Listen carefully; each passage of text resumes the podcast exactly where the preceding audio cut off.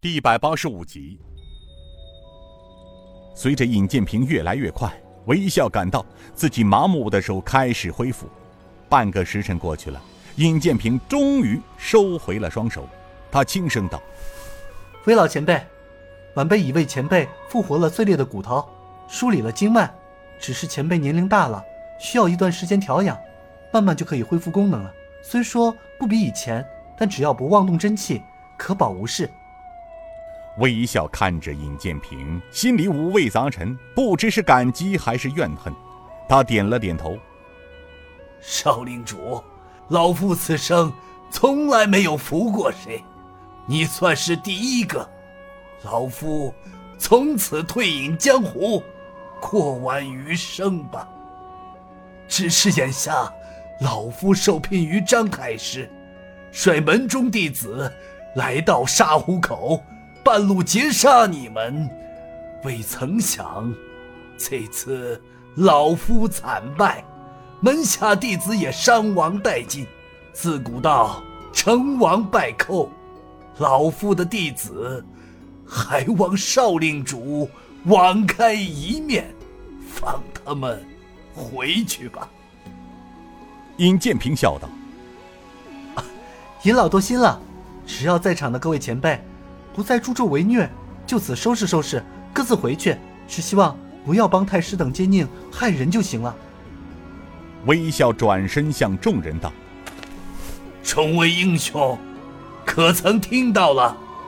我等都是受聘而来，今日之战伤亡惨重，但这不是个人之间的恩怨情仇，就当做是我等的。”以此教训罢了，大家回去之后，不可以再计较，更不可以再找他人寻仇。少令主以德报怨，是我等之万幸。活着的人将那些死去的门中弟子，若想带回去，或是就地掩埋，你们看着办吧。大家。就此散了吧。他沮丧地向前走了几步，又回过头来看了一眼刘子和。刘大侠，程峰兄已死，所有恩怨就此了断吧。刘子和淡淡的笑道：“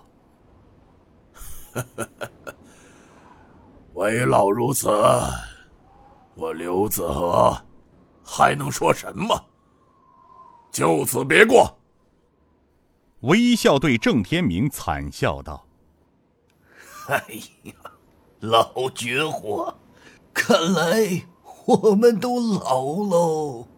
世间恩恩怨怨，是应放弃的时候了。相逢一笑泯恩仇，你收了个好徒弟，一个绝世奇才。”我们认识一辈子了，却斗了一辈子，今日咱们恩怨两清了。如果老哥哥有空的话，欢迎来我那儿做客，咱们做个朋友吧。郑天明呵呵笑道：“ 行啊，有空老夫肯定会去拜访。”为老的微笑说：“ 老弟，我期望着老哥哥的到来呀。”他看着尹建平笑道：“少令主，在武学方面，你可称为盖世奇人，但武功并不可怕，你最可怕的是心智。”你的心智超越常人，厚德载物，此乃江湖之福也。说完，微笑走了。微笑不着边际的这番话，使得尹建平似乎听得莫名其妙。看着远去的背影，觉慧禅师道：“阿弥陀佛，善恶终有头，杀一人不如渡一人。”生死功德无量，阿弥陀佛。此刻，洞庭老怪、蓬莱派、青海玉树派、雷电门、伏魔刀染成带着剩下的弟子一声不吭，默默离去。围在四周的官兵得到指示，也让开来去的道路，看着他们相继离去。尹建平在见过晋王师傅刘奇峰之后，便来到师姐、妹妹和马莹莹身边，他轻声问道：“师姐、莹莹，你们没事吧？”马莹莹阴声道：“平哥，没事，只是不小心伤到了手臂，都是皮肉之伤，不碍事的。”刘禅笑道。